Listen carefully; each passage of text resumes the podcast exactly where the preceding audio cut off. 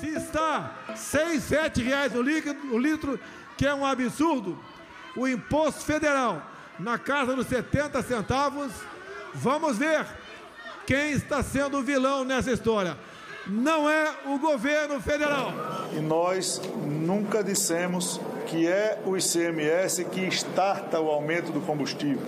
O problema que nós estamos analisando é que os aumentos que são dados nos combustíveis pelo petróleo e pelo dólar, o ICMS é um primo malvado. O que nós todos comungamos da tese é que nós temos que estabilizar esse preço dos combustíveis e tornar um preço que seja um preço palatável para o desenvolvimento do país. Não tem como desenvolver o país com combustível com esse preço hoje no Brasil. Aí dentro! Companheiras, companheiros, companheiro, companheiro, companheiro, companheiro. Você é uma pessoa horrível, uma mistura do mal com atraso e pitadas de psicopatia. Vossa Excelência nos envergonha. É só você não estuprar, não sequestrar, não praticar latrocínio que você não vai pra lá, p... Marajá, corrupto e com a vida, esses vão para a rua. Você não conseguiu ainda tecnologia para estocar vento. Não seja leviano. Cá entre nós, não se pode esperar muita coisa deles mesmo. Políticos Podcast.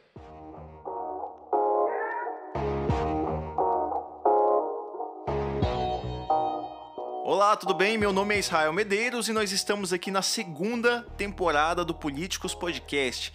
Esse é o nosso primeiro episódio da nova temporada e eu tenho grandes novidades para vocês. Agora a gente está em parceria com a FSA Inteligência Política para trazer vários insights, várias informações relevantes para nossas análises e para o nosso acompanhamento do dia a dia da política.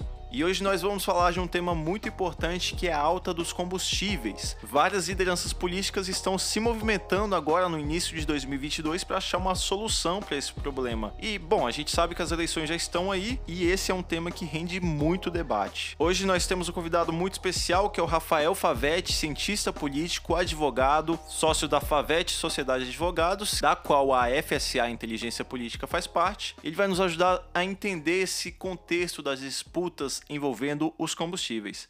Tudo bem, Favete? Tudo certo. Vamos começar mais esse novo projeto de 2002 e feliz 2022 para todo mundo. 2002 não, 2022 para todo mundo.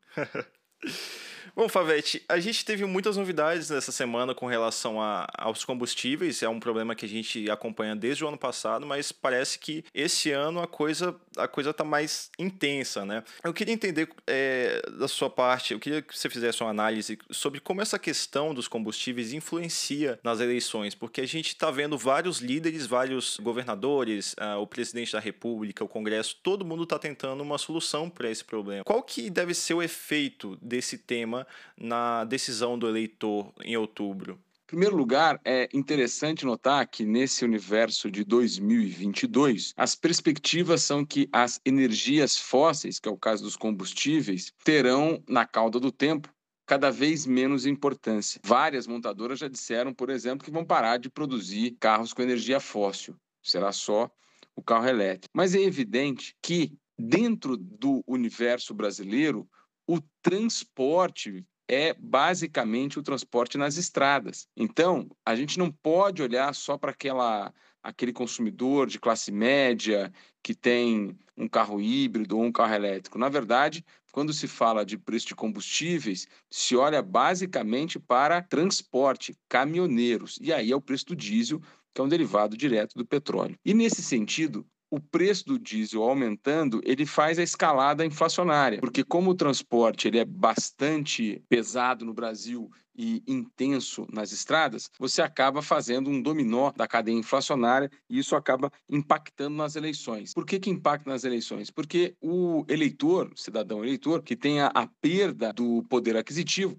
acaba culpando o candidato à reeleição. Então, em toda a reeleição, a literatura é essa, nós temos essa figura da economia que é extremamente importante. O governo Israel já vem tentando várias situações. Por exemplo, acabou de aprovar a nova lei sobre a navegação de cabotagem, na tentativa de diminuir a, o volume de transporte interno nas rodovias, tentando trazer isso para os portos. Só que isso tudo demora tempo, né? E as eleições já são em outubro. Então, o governo está tentando, de toda maneira, descobrir vias que não sejam vias populistas e autoritárias de diminuir o preço do combustível nas bombas, especialmente do diesel. E é bom lembrar que a última vez que o presidente Bolsonaro, de rompante, tentou solucionar esse assunto, que foi aquela vez sobre a troca da presidência da Petrobras, foi uma catástrofe total, né? Quer dizer, as ações da Petrobras despencaram e não resolveu absolutamente nada. E agora o governo vem com a ideia da PEC dos combustíveis, que tem tudo também para não dar certo, Israel.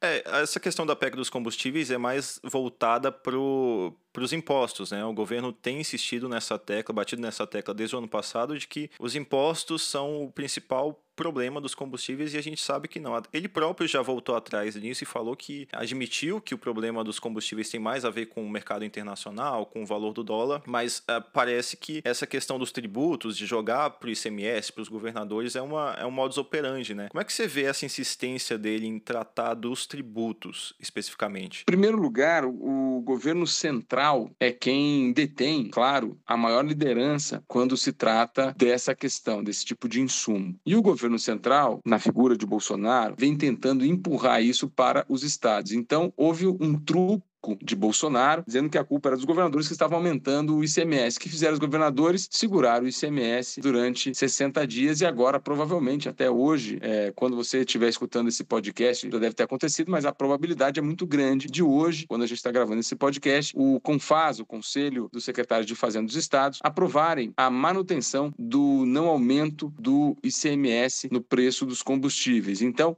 que, que faz os governadores? Olha, essa bronca não é minha. O fato é que são inúmeras variáveis que compõem o preço. Quer dizer, tentar fazer tabela de preço de combustíveis já se mostrou equivocado e vai se mostrar equivocado sempre. O dólar pesa, enfim, são várias questões. Competitividade pesa, refino pesa, são várias questões que compõem esse preço. E, a meu ver, o governo está batendo cabeça. O governo não tem uma orientação clara de como combater é, o aumento desses preços, até porque isso está dentro do ciclo inflacionário.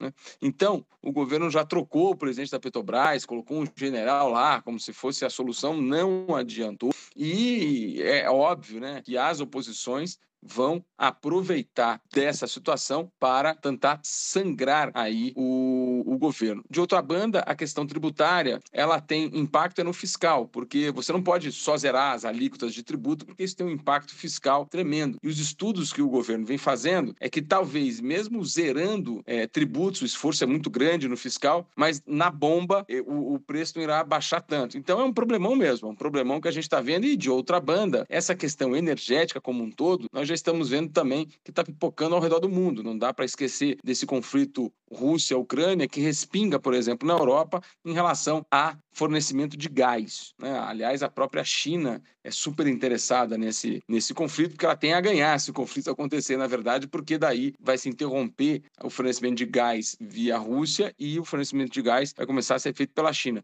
Portanto, essa questão energética, qual é o meu ponto hoje, Israel? Essa questão energética, estávamos todos já é, no, no universo mais para frente, né? No, no metaverso das energias não fósseis, se mostra ainda muito forte. Olha o estrago que está fazendo ainda a dependência das energias fósseis. E, enfim, isso tende a permanecer durante um bom tempo. É, essa questão geopolítica, a gente já sabe que tem previsões, é, por exemplo, do Goldman Sachs, que joga lá para cima o preço do, do petróleo. O barril do petróleo, segundo eles, pode chegar a 100 dólares esse ano por causa dessa questão geopolítica e por, por outras questões também, é, até envolvendo a pandemia. Mas é, falando um pouco mais sobre a PEC, você falou que é uma coisa que me chamou a atenção foi que o governo está batendo cabeça, né? E realmente essa é a impressão que a gente tem. O governo não sabe o que fazer. Ele teve uma reunião ontem, né?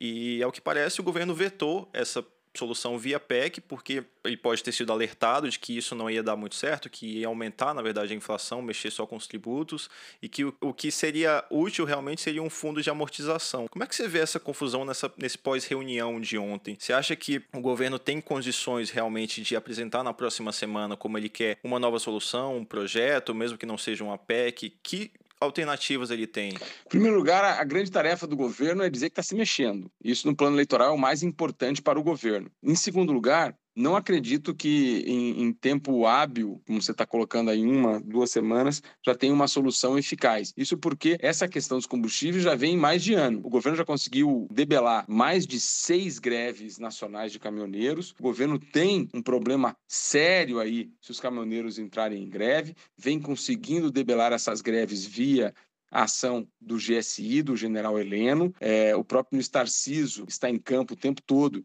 para evitar as greves. E, como já faz mais de ano que estamos enfrentando esse problema, eu não acredito que em uma semana vai ter uma solução cabal. Na verdade, o que o governo vai tentar fazer é achar soluções milagrosas, mas que são para a narrativa eleitoral. Elas não são eficazes. Então, uma grande preocupação no mercado, por exemplo, é se poderemos ter medidas populistas. Eu não acredito tanto em medidas populistas, eu acredito mais em medidas de, de narrativas mesmo, né? que o governo está se mexendo e etc. Tanto que nessa reforma, essa, essa PEC dos combustíveis, combustíveis, Israel, é, o governo recuou porque a ideia do governo era fazer o jogo do ganha-ganha. Joga lá para o Congresso, se o Congresso aprovar, ok. Se o Congresso reprovar, a culpa é do Congresso. E eu acho que o governo queria mais que o Congresso reprovasse mesmo, para colocar a culpa no Congresso, como vem fazendo com os governadores. Porém, o experiente Ciro Nogueira, ministro da Casa Civil, compreendeu que o Congresso iria entender esse jogo e o Congresso iria passar a PEC. E passando a PEC da, da dos combustíveis, é, o, o, preço final da bomba não ia ser muito alterado. Então, o ministro Paulo Guedes vem, avisa: olha, o preço não será tanto alterado. E de outra banda, o ministro Ciro Nogueira falou assim: olha, Planalto, talvez os caras entendam o nosso game aqui e passem a PEC. Então, o governo ia perder essa narrativa, que é a lógica atual do, do, do, governo quer colocar a culpa nos outros. E dessa maneira o governo vai desistir, enfim, pelo menos modificar fortemente essa PEC. Mas o Congresso vai querer dar resposta. Arthur Lira, no ano passado, Israel, tem toda a resposta para a questão dos combustíveis, chegou a apresentar é, projetos nesse sentido, e agora aguarda-se que Rodrigo Pacheco também faça. Né? Então, teremos aí uma pandemia de soluções, agora eficazes é outro problema. Legal você falar sobre essa questão do Lira, porque essa seria a minha próxima pergunta. Ano passado, o Lira gastou muito capital político para conseguir passar uma solução que, que fixasse o, o ICMS, né? fizesse o ICMS ser fixo para os combustíveis. E a gente até teve uma, uma temperatura essa semana, a gente tirou essa temperatura com alguns deputados do PP, e eles disseram que pelo fato do Lira já ter gasto esse capital político, seria muito difícil ele dar prosseguimento a uma nova solução vinda do governo, né? É, já que esse tema já foi, é, digamos assim, explorado ali na Câmara e eles têm vários outros interesses agora nesse momento, até pensando em eleições também. É, como é que você vê essa, esse posicionamento do Lira? Você acha que o Lira entraria numa, numa eventual solução do governo? Porque o, o Lira a gente sabe que ele conversa muito bem com o governo e quando ele vê que tem como se beneficiar, ele vai em frente, né? Né? Como é que você vê isso? Eu vejo da seguinte maneira: todas as vezes que a gente fala essas, essas letras ICMS, dá problema. Desde a mini reforma fiscal do governo Itamar Franco, a emenda constitucional número 3, em 1993, todas as vezes que se fala em, em reforma do ICMS, dá um problemão. Então, é, quem trabalha com reforma tributária sabe que ela empaca é justamente no ICMS. Então, você tratar desse tipo de questão via ICMS tem tudo para dar errado, seja com Lira, seja com um Bolsonaro, com, com quem quiser tem tudo para travar, né? Porque todas as vezes que trata de ICMS, são 27 estados é, né, e o Distrito Federal que se conversam, não se entendem, debatem e a melhor solução é deixar do jeito que está. Logo, Arthur Lira, a meu ver, é, quis jogar a bola para o Senado. Arthur Lira também entrou nessa lógica do, olha, eu fiz a minha parte, que ele sabia que essa coisa ia travar no Senado, fez, jogou para o Senado, gastou o capital político, mas o que ele queria era isso, Israel. Ele queria, queria mostrar que se mexeu, né? Então, todo mundo que se mexe com o foco no ICMS, nosso ouvinte tem que saber que é só para inglês ver, porque é para não andar mesmo, porque não tem jeito dentro do processo legislativo brasileiro você fazer coisa goela abaixo dos governadores em relação a ICMS. Isso é nunca deu certo desde 1993, já estamos em 2022. Uhum. Agora, uma outra, uma outra questão que você falou foi o Pacheco lá no Senado, já, porque já tem uma, um outro projeto com relação a isso, um projeto inclusive mais completo, que tem o fundo de amortização, ele está sob a relatoria do senador Jean Paul Prats, do PT, e Rodrigo Pacheco já prometeu que quer pautar, que vai pautar essa na próxima semana esse projeto. Como é que você vê essa solução especificamente? E queria entender se você vê uma, um recado político pelo o fato do Pacheco ter colocado o Jean Paul Ali nessa relatoria, porque a gente sabe que teve uma mãozinha dele ali, né? Como é que você vê isso? O draft do fundo de amortização veio de Henrique Meirelles. Henrique Meirelles hoje é um, um ativo de Dória. Acho que o governo, o governo vai barrar, o governo vai pelo menos internamente, né, pelo menos é, é, dentro dos corredores, vai jogar contra o fundo de amortização, porque politicamente isso pode dar louros a Pacheco e até a Meirelles, que foi quem inventou esse draft, mas especialmente a Pacheco. E nesse jogo eleitoral, como eu estou te dizendo, é, muito disso é jogo eleitoral. E nesse jogo eleitoral é ruim para o governo passar algo que não, não foi gerido por ele. Né? Então, a, o fundo de amortização que o draft foi feito pelo Meirelles, o Pacheco está pegando e o Pacheco também uma hora ou outra vai apresentar a PEC 110 nesse bolo todo. Vai dizer, olha, se o problema é tributo, eu tenho a solução, eu tenho a PEC 110 aqui. Lembrando aos nossos ouvintes que a PEC 110 é aquela proposta de emenda constitucional, número 110, que está no Senado, mas que tem autoria de um ex-parlamentar da Câmara, do Luiz Carlos Raul, e que já foi mastigada, está super madura, etc., que tem apoio da maioria dos governadores, tem apoio da maioria do Senado, acho que até a própria Câmara é, não tem tanto problema, mas não tem apoio de Paulo Guedes. Paulo Guedes não quer essa PEC. Também não explica por quê, mas não quer. E o Pacheco sabe que avançar com essa PEC cai naquela lógica dizendo o seguinte: olha, eu pelo menos fiz minha parte. Então, acho que não só o fundo de amortização terá é, é, prevalência no Senado, mas também a própria PEC 110. Porém, creio eu que o governo vai ser contra na política real, né? não na fala, não, na, não nos jornais, mas na, na realidade o governo vai tentar barrar esse, esse avanço dessas duas dessas duas situações, tanto do fundo de amortização quanto a reforma tributária que está no Senado com a relatoria do Roberto Rocha. Maravilha, doutor Favetti, muito obrigado pela sua participação.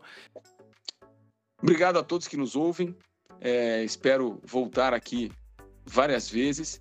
É um ano eleitoral, de uma eleição que estamos prevendo bastante apertada e tomara que consigamos somar massa crítica aí a todos que nos ouvem. Obrigado. É isso, acabou nosso tempo. Eu sou Israel Medeiros, é um prazer estar aqui de volta com vocês. Acompanhe nossas redes sociais. Todas essas informações estão aí na descrição. Se você quiser falar com a gente sobre o conteúdo desse episódio, quiser trocar uma ideia, falar sobre combustíveis, falar sobre outros temas políticos, manda uma DM pra gente, manda um e-mail. Todas as informações estão aí na descrição. Muito obrigado pela audiência e até a próxima semana. Um beijo. Tchau.